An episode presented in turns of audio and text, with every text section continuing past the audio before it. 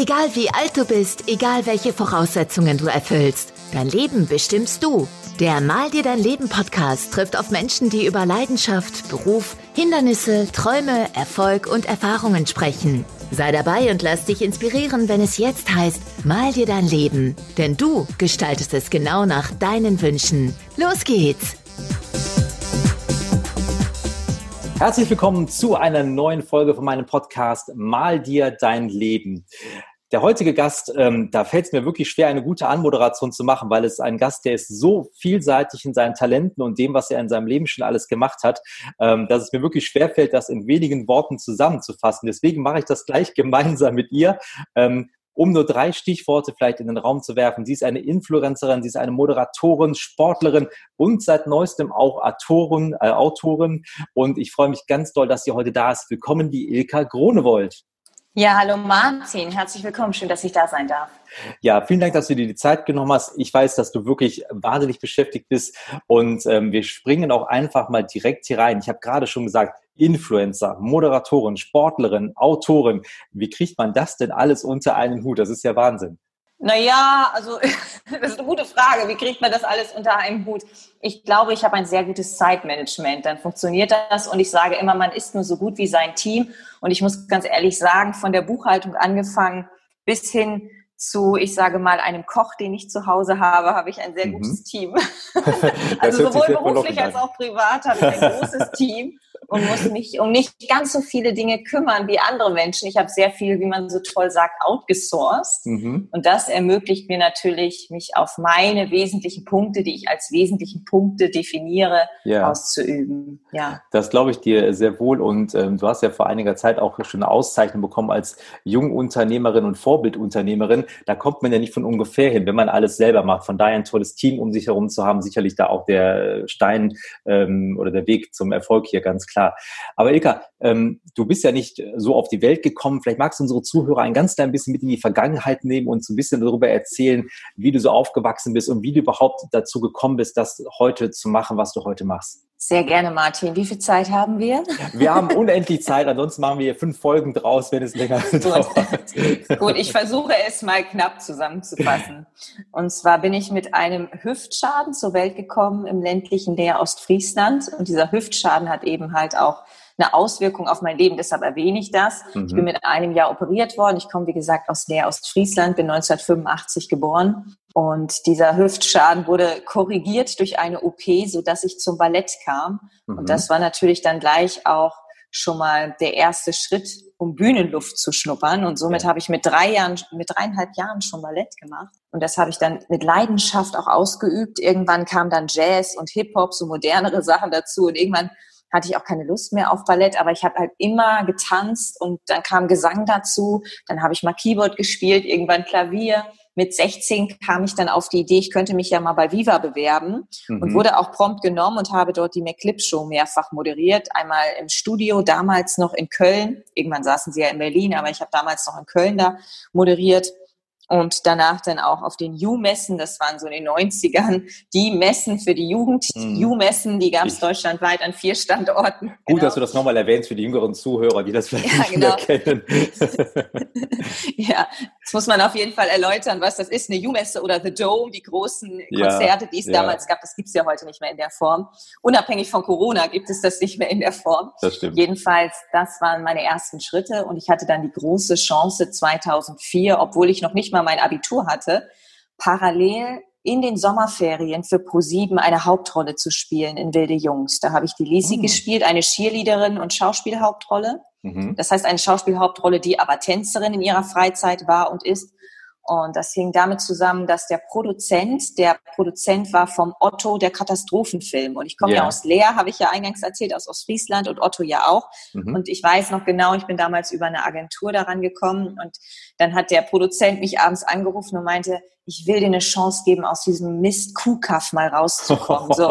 Und dann, ja, ja, weil er gesagt hat, du hast in Berlin und Hamburg natürlich ganz andere Chancen, als wenn du in Leer wohnst. Aber mhm. genau das war meine Chance dann, ne? Mhm. dass ich halt in Leer wohnte und er das gesehen hat und gesagt hat, hey, ich gebe dir jetzt die Chance. Und dann durfte ich da eben diese Hauptrolle spielen und habe da schon gewusst, eigentlich schon zwei Jahre zuvor, dass ich unbedingt nach Hamburg nach dem Abitur will, Musical studieren. Und das habe ich dann auch gemacht, weil ich glaube, Musical ist eine ideale Basis und kann dir gleichzeitig auch den Weg weisen, was du tatsächlich kannst und was nicht, weil mhm. niemand kann gleich gut singen, tanzen und schauspielern. Das gibt es nicht. Mhm. Man hat ja. immer einen Schwerpunkt und ja. man kann sich das natürlich denken, dass bei mir Tanz der Schwerpunkt war und danach kam Gesang und Schauspiel war eigentlich überhaupt nicht mein Ding, ehrlich gesagt. Das habe ich halt in der Ausbildung gehabt, aber es war überhaupt nicht mein Ding. Das habe ich dann natürlich auch gemerkt und habe halt ganz klar gemerkt, was hebt mich von anderen ab? Das ist das Talent zu reden ich bin auch nicht der Typ, das wirst du schnell merken, wenn wir hier 45 Minuten sprechen, dass ich nicht den Faden verliere oder auch nicht ein Ähm habe. Ich bin da sehr strukturiert und das hilft mir eben bei der Moderation. Und da habe ich dann schnell gemerkt, okay, da ist auch nicht nur eine Leidenschaft und nicht nur Talent. Das ist was, was du wirklich fürs Leben machen kannst. Mhm. Ja. Und dann habe ich das einfach danach weiter verfolgt, parallel zur Musical-Ausbildung tatsächlich schon gemacht. Ja, und heute stehe ich da als Moderatorin und wie du schon eingangs gesagt hast, mittlerweile bin ich einfach nicht nur Moderatorin. Ich habe irgendwann nochmal Sport studiert.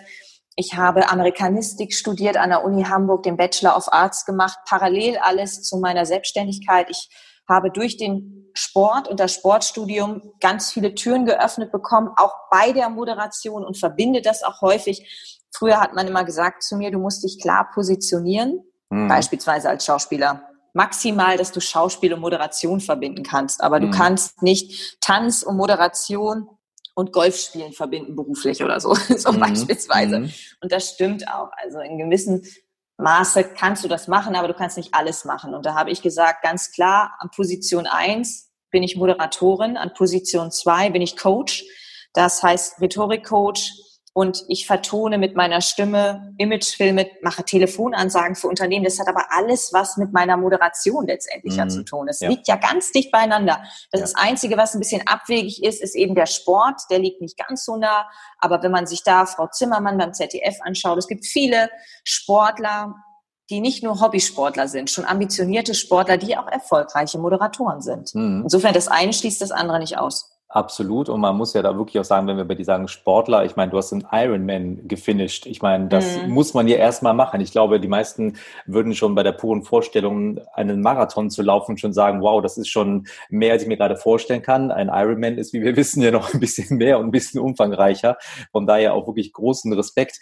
Ähm, aber ich würde noch ein, eine Sekunde noch mal ganz kurz zurückgehen, weil du hast so wahnsinnig viel gemacht und ich kenne ganz mhm. viele Leute, die wachsen auch als Jugendliche mit so ganz tollen Träumen auf. Du hast gerade gesagt Tanz, Musical. Es gibt ja viele, die davon träumen, eine Bühnenkarriere zu machen. Wie ist auch dein Umfeld damit umgegangen? Ist da mal einer zu dir gekommen und hat gesagt, boah, Ilka, bleib mal ein bisschen auf dem Boden, ähm, mach mal eine schöne Bankausbildung oder was auch immer. Denn das ist ja auch ganz, ganz schwierig, dass wir in jungen Jahren von so vielen Leuten beeinflusst werden und die Eltern, die vielleicht Sorge haben, Mensch, Kind, mach was Anständiges. Wie war das bei dir?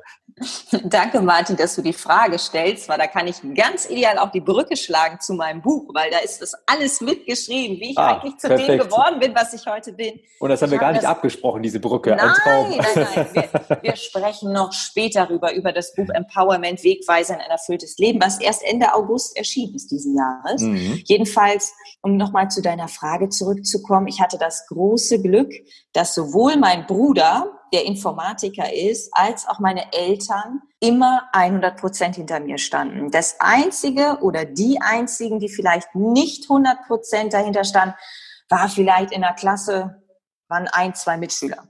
Ja, also mhm. von 30. Das mhm. heißt, die dann vielleicht, man kann es aus heutiger Sicht als Neid bezeichnen, aber wenn man über 30 ist, dann steht man da drüber. Mhm. Und heute lacht man darüber. Wenn man heute beim Abiturstreffen zusammensitzt, dann lacht man über die alte Zeit. Mhm. Aber ich sage mal so, wenn man natürlich ein wenig aus der Reihe tanzt, hat man nicht 100 Prozent Akzeptanz in der Schule. Das ist aber nicht schlimm, weil jeder hat so seine Grüppchen. Das finde ich jetzt nicht Klar. dramatisch. Mhm. Aber das ist das Einzige oder das sind die einzigen, die vielleicht mal skeptisch mir gegenüberstanden oder nicht hinter mir standen. Aber meine Eltern, und das ist eben das Wichtigste, die haben das sowohl mental als auch finanziell immer supported. Die fanden das immer eher cool. Also die sind mitgefahren. Ich weiß noch, mein Vater ist mit mir zu Viva gefahren und dann war da der Manager von Wonderwall. Ich weiß nicht, ob du die Band noch ja, kennst von mhm. früher. Mhm. Diese, nicht die, nicht Wonderwall, die, was ist das für eine Band? Diese Rockband oder so, sondern tatsächlich diese Popband, diese drei Mädels mit ja. Just April und diesen Songs aus ja. den 90er, Anfang 2000ern. Und da war es so, dass der Manager das Auto nicht einparken konnte. Und mein Vater wusste gar nicht, wer Wonderwall ist. Ich kannte das natürlich, weil ich Viva rauf und runter geguckt habe. Und dann waren wir da bei der U-Messe und dann ist mein Vater, der ist Autohausbesitzer, steigt da aus seinem Auto aus in der Tiefgarage und sagt dann, ey, soll ich mal das Auto einparken? Und dann hat er da dieses Wonderwall-Auto, da dieses Manager-Auto da eingeparkt, weil der Manager dazu nicht fähig war. Also man hatte tolle Sachen, so tolle Sachen erlebt, wo man als Kind auch dachte, wow, cool. Jetzt, wenn man erwachsen ist, weiß man, Prominente haben auch nur ein ganz normales Leben. Das ist jetzt nichts, was außergewöhnlich ist. Aber ja. als Kind sieht man das ja ein bisschen anders, wenn man vom Land kommt und dann mhm. die ganzen Prominenten trifft, bei Scooter zu Hause ist und so. Das ist ja was ganz anderes, ne? Ja. Und wenn man das aus Kindesaugen betrachtet, ja, jedenfalls waren meine Eltern immer dabei. Man muss auch sagen, das ist natürlich auch nochmal ein riesen Goodie gewesen. Es spielte Geld keine Rolle. Das heißt, wenn ich gesagt habe, wir müssen jetzt nach Köln fahren und das kostet so und so viel Sprit, dann war das Geld auch einfach da. Mhm. Das ist natürlich was, was nicht jeder als Möglichkeit hat. Das weiß mhm. ich auch sehr zu schätzen. Mhm. Das hat natürlich auch damit was zu tun, dass meine Eltern Unternehmer sind und dann das Geld in dem Moment auch da war, muss man dazu mhm. sagen. dafür bin ich natürlich sehr dankbar. Aber das Wichtigste ist natürlich, dass sie einem das, wie du so schön sagst, nicht ausreden. Ne? Dass sie nicht sagen, hey, mach doch mal eine Banklehre. Ich weiß sogar, dass ich noch nicht mal zum Gymnasium sollte. Also die haben mich gefragt, willst du wirklich zum Gymnasium? Ich gesagt, natürlich will ich zum Gymnasium. Es wäre auch eine Realschule fein gewesen. Das ist auf ja. dem Land noch ein bisschen lockerer. Ich glaube, in der Großstadt und heutzutage musst du ja mittlerweile Abi machen. Aber damals hätte das auch gereicht. Realschulabschluss und dann Musical studieren. Es hätte gereicht. Also für mhm. das Studium brauchst du kein Abitur. Ja. Aber ich hatte natürlich den Ehrgeiz und habe das auch gemacht und bin auch dankbar, dass ich es gemacht habe. Ich würde es immer wieder so machen. Das Einzige, was ich anders machen würde, ich würde noch mal in der elften ein Jahr ins Ausland gehen.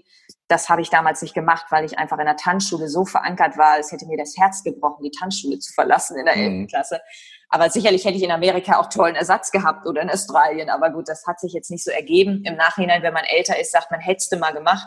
Aber ansonsten muss ich sagen, stand da nie was im Weg. Selbst der Schulleiter hat mir freigegeben. Ich weiß noch, ich weiß nicht, ob du das kennst. In Niedersachsen gab es damals drei Tage in der elften Klasse. Da ging man an die Universität, zum Beispiel in Osnabrück oder mhm. Münster, und hat geguckt, wie das Studentenleben ist. Man hat sich drei Unis in der Nähe ausgesucht. Bei uns mhm. war es Oldenburg, Göttingen und ich glaube Münster.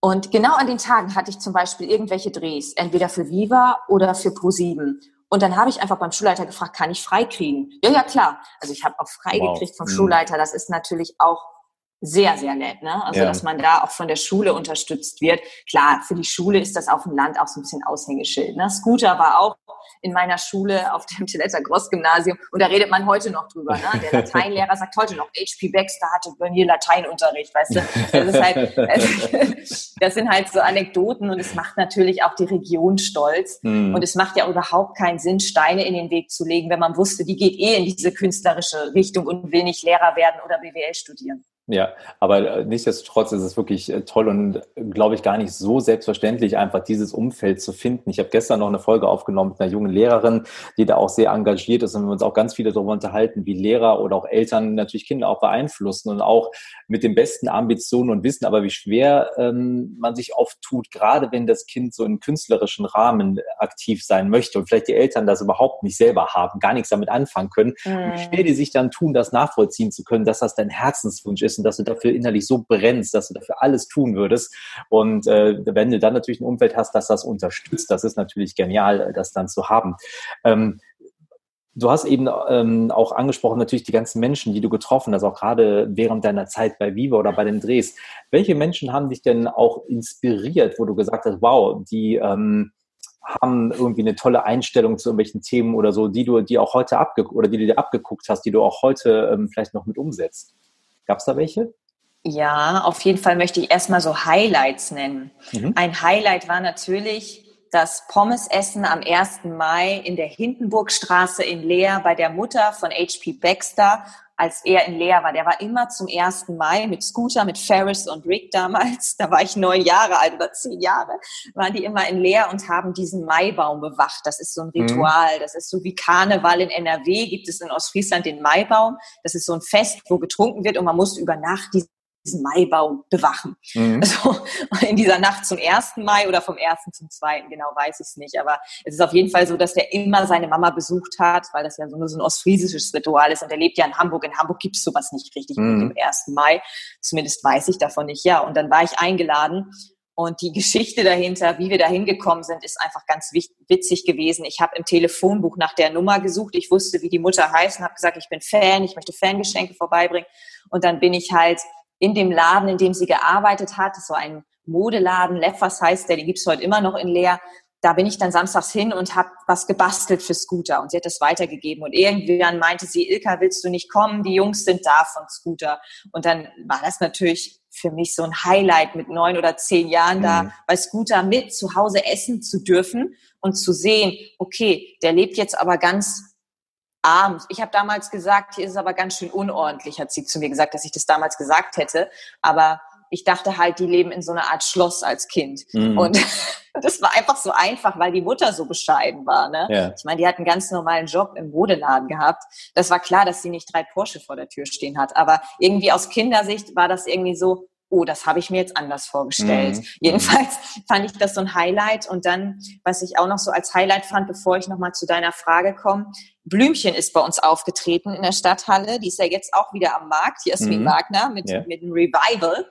Und das fand ich großartig. Wir sind dem Tourbus gefolgt auf der Autobahn mit dem Auto. Also meine Eltern mit meinem Bruder, also tatsächlich haben meine Eltern auch alles mitgemacht, ne? so Fansachen und ja, ich habe ja damals auch Autogramme gesammelt, diese ganzen Fan-Hype-Geschichten, wo man sagt, das ist ja lächerlich, da irgendein Promi hinterher zu fahren. Aber als Kind habe ich sowas gemacht.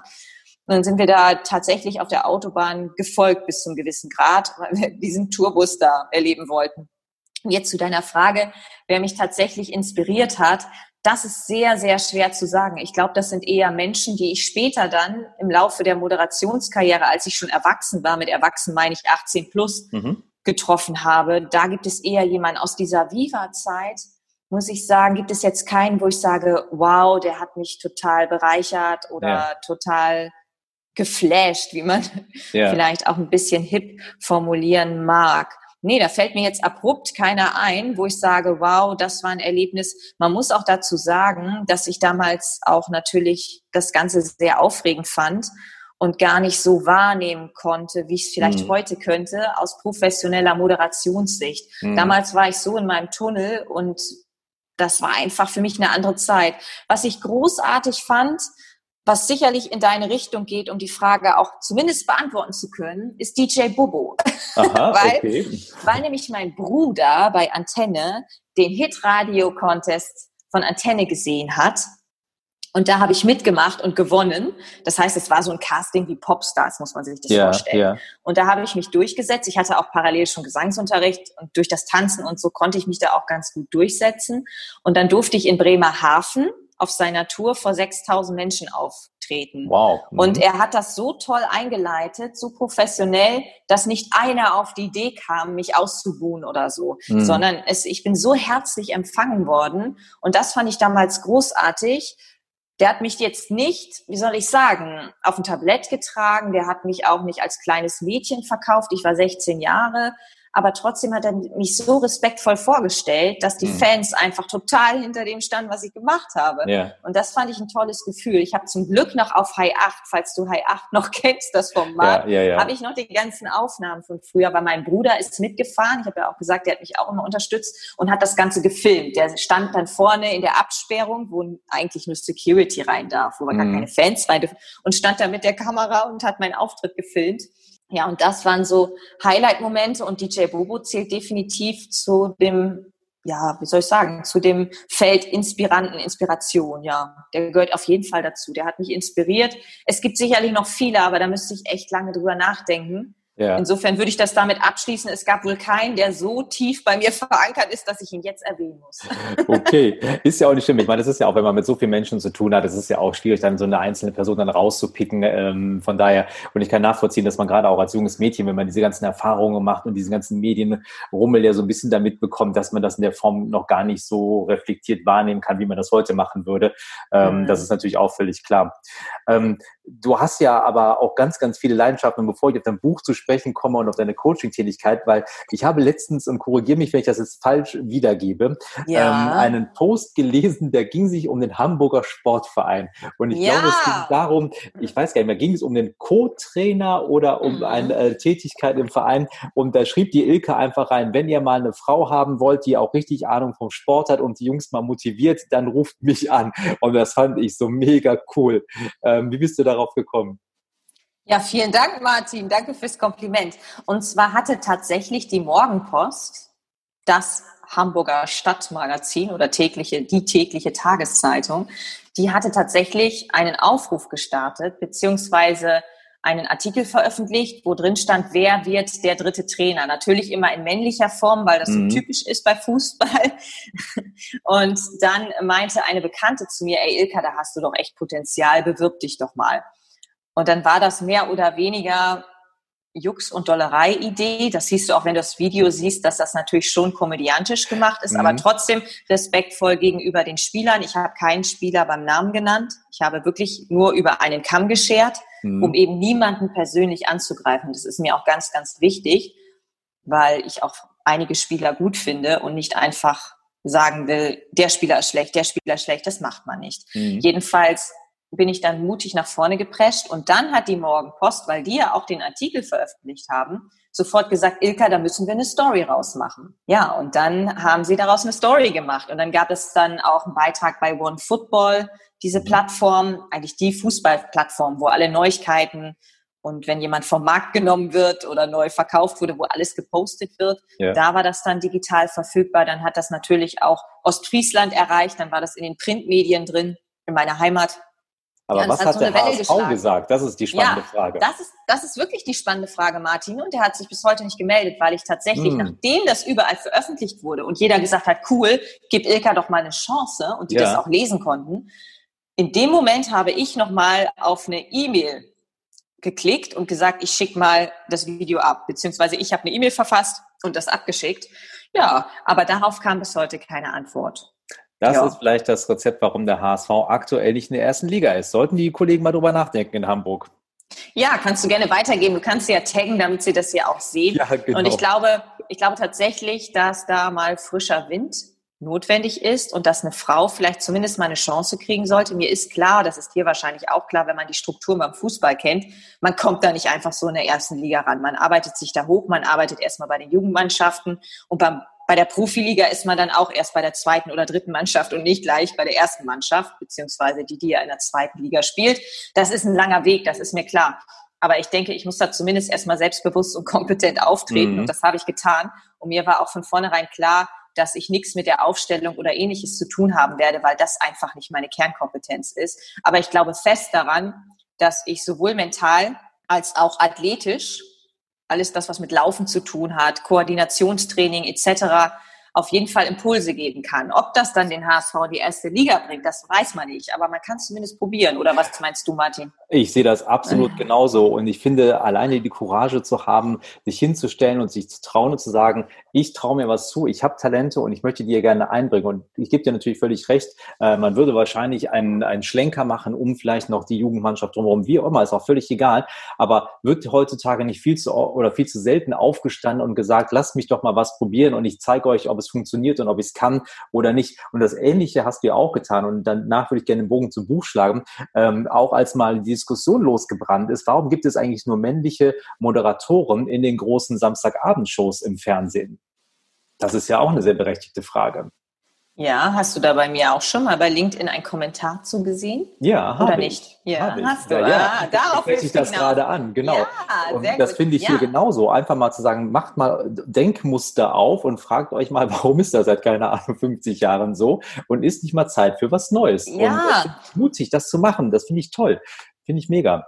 Und um dann jetzt vom HSV noch einmal Richtung dein Buch zu gehen, das ist ja, glaube ich, genau was, was äh, ja auch dein Kernthema ist, wo auch deine Leidenschaft gerade hingeht, Leute zu motivieren oder ähm, zu fördern, an ihre Stärken zu glauben und ihre Stärken wiederzufinden. Und vielleicht kommen wir da jetzt mal dazu, was würde ich denn in deinem Buch finden und was sind auch deine Tätigkeiten als Coach in dem Bereich? Ja, ich muss sagen, mein Buch ist sehr, sehr vielfältig. Ich wiederhole gerne nochmal den Titel für alle, die sich dafür interessieren. Absolut. Empowerment, Wegweiser in ein erfülltes Leben. Und wenn man mal in das Inhaltsverzeichnis schielt, dann wird man sehen, es gibt keine klare Ausrichtung, dass man sagt, oh, es ist jetzt nur die Stärkung der eigenen Persönlichkeit.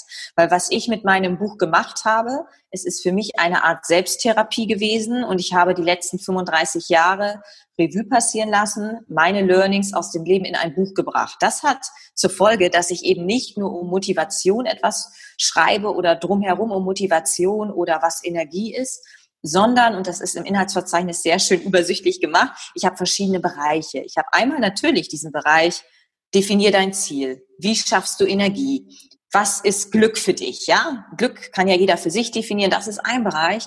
Dann habe ich aber natürlich den Bereich, der irgendwie auch Ilka ausmacht. Das ist Sport und Ernährung. Mhm. Ich möchte jetzt nicht sagen, dass ich mich ernährungstechnisch optimal auslebe, aber ich kann auf jeden Fall sagen, dass ich zumindest das Wissen habe im Bereich Ernährung, weil wir natürlich im Studium auch ein Semester, zwar nur, aber wir hatten das Semester Ernährung und man beschäftigt sich natürlich mit Supplements und ähnliches als Sportler, ganz klar. Ja, ganz klar. So, und meine Learnings auch von Diäten und wenn ich Sportler betreue und auch Hobbysportler vor allen Dingen ja betreue, dann ist das Thema Ernährung immer ganz groß. Brauche ich wirklich Supplemente? Und Ilka, was soll ich machen, damit ich abnehme? Das ist natürlich bei jedem immer ganz oben auf der mhm. Tagesordnung. Und deshalb habe ich das Thema Ernährung natürlich mit einfließen lassen. Und dann kommen aber Bereiche, und die erwartet nicht jeder von mir, zum Beispiel Spiritualität. Für mich mhm. hat Spiritualität auch ganz oft Halt im Leben bedeutet. Und das lässt sich auch wieder auf mein Berufsleben übertragen, dass ich tatsächlich im Berufsleben oft aufgrund meiner Spiritualität Halt hatte, dass ich sage, alles im Leben hat seinen Sinn, so Grundsätze, ne? Mhm. Dass ich nicht jetzt frustriert bin, wenn eine E-Mail kommt, ja, wir sagen Ihnen für das Event ab oder wir wollen sie nicht, mhm. sondern dass man einfach lernt, Dinge zu akzeptieren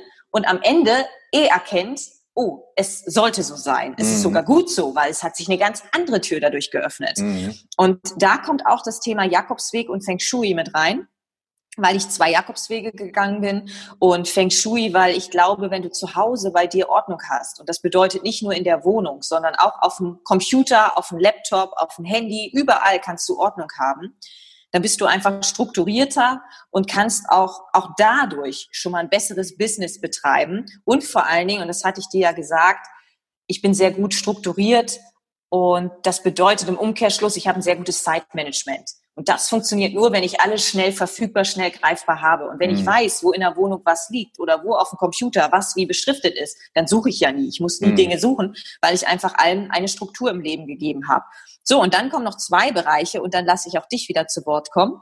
Ein Bereich ist der Weg zur finanziellen Freiheit und das Thema Immobilien. Einfach diese beiden Themen haben mich seit 2011 begleitet. Da habe ich das erste Mal eine Immobilie gekauft und das Thema der Weg zur finanziellen Freiheit finde ich im Moment ganz wichtig, gerade in Corona-Zeiten, weil man sich jetzt Gedanken machen sollte, was passiert, wenn ich morgen keinen Job mehr habe. Das gilt mhm. für selbst, selbst, also für Selbstständige, aber eben auch für Festangestellte. Es kann ja jeden treffen, dass morgen es auf einmal keine Jobs mehr gibt.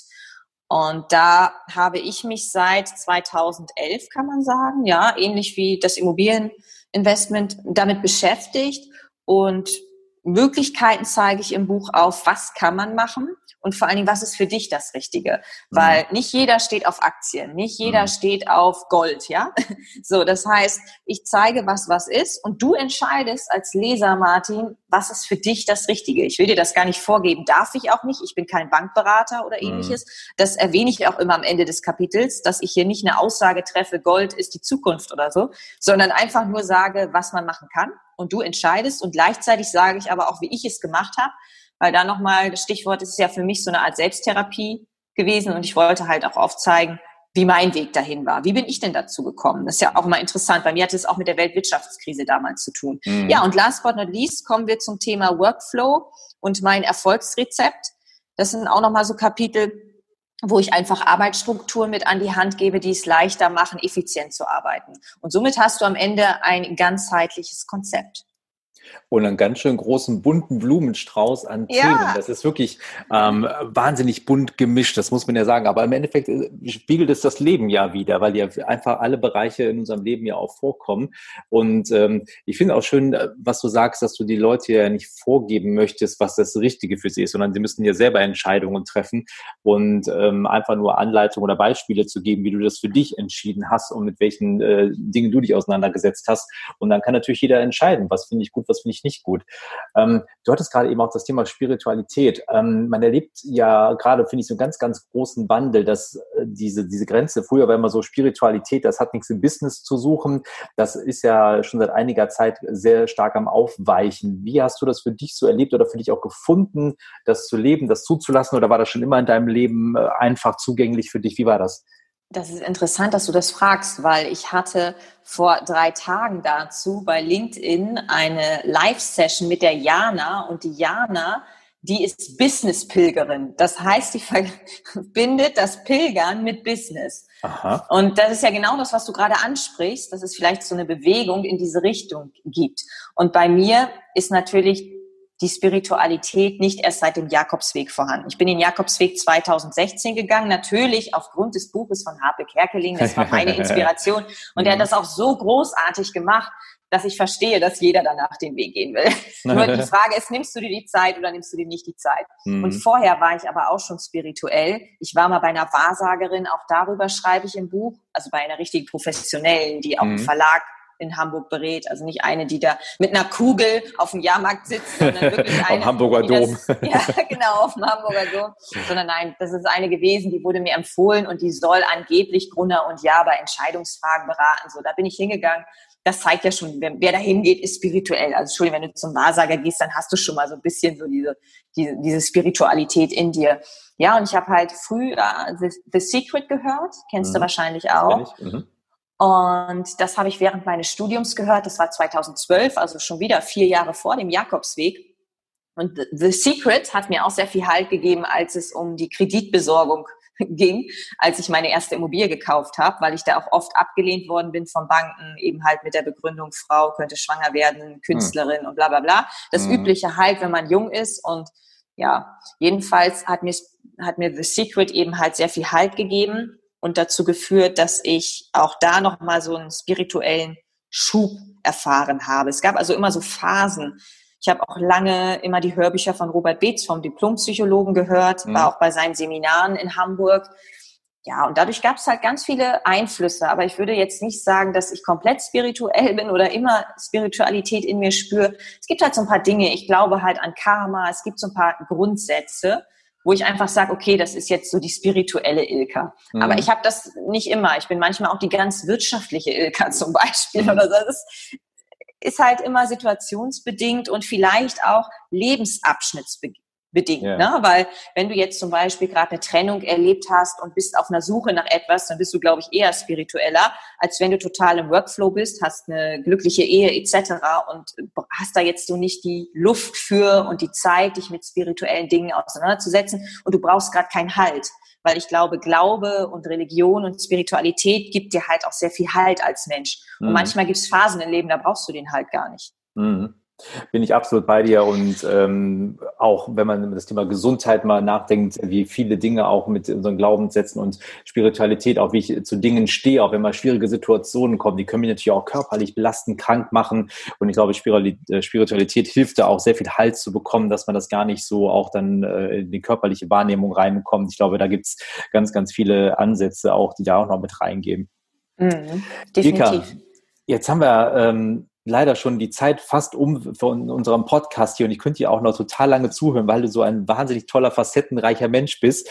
Du hast gerade das Buch geschrieben. Ich packe natürlich auch nochmal den Titel und auch einen Link in die Shownotes rein, dass es nochmal jeder findet, ähm, der es jetzt eben nicht mitgeschrieben hat. Was gibt es denn noch für neue Projekte, die wir in nächster Zeit noch von dir erwarten können oder wo können die Leute dich mal vielleicht auch live erleben oder die sagen, wow, ich möchte ein Coaching bei ihr haben zum Thema Sport. Wo kann ich Ilka erreichen? Was kann ich bei ihr machen? Grundsätzlich bin ich, glaube ich, auf allen sozialen Plattformen aktiv. Nicht ganz so aktiv bei TikTok, aber sonst wirklich bei LinkedIn, Xing, Facebook, Twitter, Instagram. Kontaktiert mich einfach. Einfach eine PN senden oder eine Freundschaftsanfrage, eine E-Mail schreiben über die Webseite www.ilkagronewold.de. Ansonsten habt ihr natürlich auch noch die Möglichkeit, bei Amazon nach meinem Buch zu schauen. Empowerment Wegweiser in ein erfülltes Leben. Guckt sonst auch gerne unter Ilka Grunewold, dann wird euch das natürlich auch sofort eingeblendet. Es gibt auch eine Kindle-Version neben der Print-Version. Und darüber hinaus, und da kommen wir auch schon zum Abschluss, um die Frage zu beantworten, du hattest gesagt, was gibt es für kommende Projekte? Ich bin tatsächlich mittendrin gerade in meinem Hörbuchprojekt. Das heißt, es hm. gibt im besten Fall nächste Woche fertig das Hörbuch. Ich weiß nicht, wie schnell das durch die Prüfung durchgeht, ja. aber eigentlich ist mein Anspruch, dass es im September noch verfügbar ist. Das heißt Ende September. Mhm. Und dann kann man sich auch Ilka als Hörbuch gönnen. Auch das Wunderbar. wäre möglich. Ende September. Ja, und darüber hinaus, Jobs gerade stehen zum Glück viele an, aber das sind teilweise interne hybride Events. Das Thema Event ist ja gerade auch sehr klein gehalten, dass man nicht so viele Gäste empfangen darf. Das heißt, mhm. es gibt eine Möglichkeit und da kann ich euch recht herzlich zu einladen. Und zwar im Oktober moderiere ich den Cuxhaven Marathon. Mhm. Da habe ich eine ganz enge Beziehung zu, weil ich diesen Marathon 2018 als erste Frau gewonnen habe. Wow. Und jetzt dieses Jahr, zwei Jahre später, moderiere ich natürlich den verschobenen Marathon. Eigentlich wäre er im April gewesen. Er findet jetzt am 18. Oktober statt. Das ist ein Sonntag. Und da kann man natürlich unter Berücksichtigung der Hygienemaßnahmen am besten mit Maske kann man am 18. Oktober da gerne zuschauen und sich sechs Stunden von mir berieseln lassen, was Moderation angeht. Ja. Das hört sich doch sehr verlockend an und ich ja. würde sagen, jeder, der an dem Wochenende Zeit hat, sollte mal nach Cuxhaven fahren. Definitiv. Eh ein schönes Ausflugsziel. Von daher kann man das ja direkt damit kombinieren. Das klingt gut. Ja, und dann gibt es noch eine Lesung von meinem Buch am 6. Oktober in Hamburg. Wenn ihr da dabei sein wollt, dann schreibt mich gerne an, weil ich natürlich auch da schauen muss, ob es noch Tickets gibt. Mhm. Milka, vielen, vielen lieben Dank für deine Zeit heute und für das tolle Gespräch. Ich fand es super inspirierend und es freut mich immer, Menschen auch im Podcast hier zu haben, die einfach so ihren Weg gehen, die einfach so, ja, einfach Sachen sich trauen, Sachen machen und umsetzen und nicht so viel drüber nachdenken, was könnte alles schiefgehen, sondern einfach ähm, mal sagen, hier bin ich und ich bin bereit, lass uns loslegen. Finde ich super, super coole Einstellung und ich glaube, da kann man sich viel von dir abgucken. Von daher an alle auch hier die Empfehlung, lest euch das Buch von Ilka durch. Viele tolle Anregungen und Tipps hier drin und äh, auch einfach nett zu lesen. Das muss man ja auch ganz klar sagen.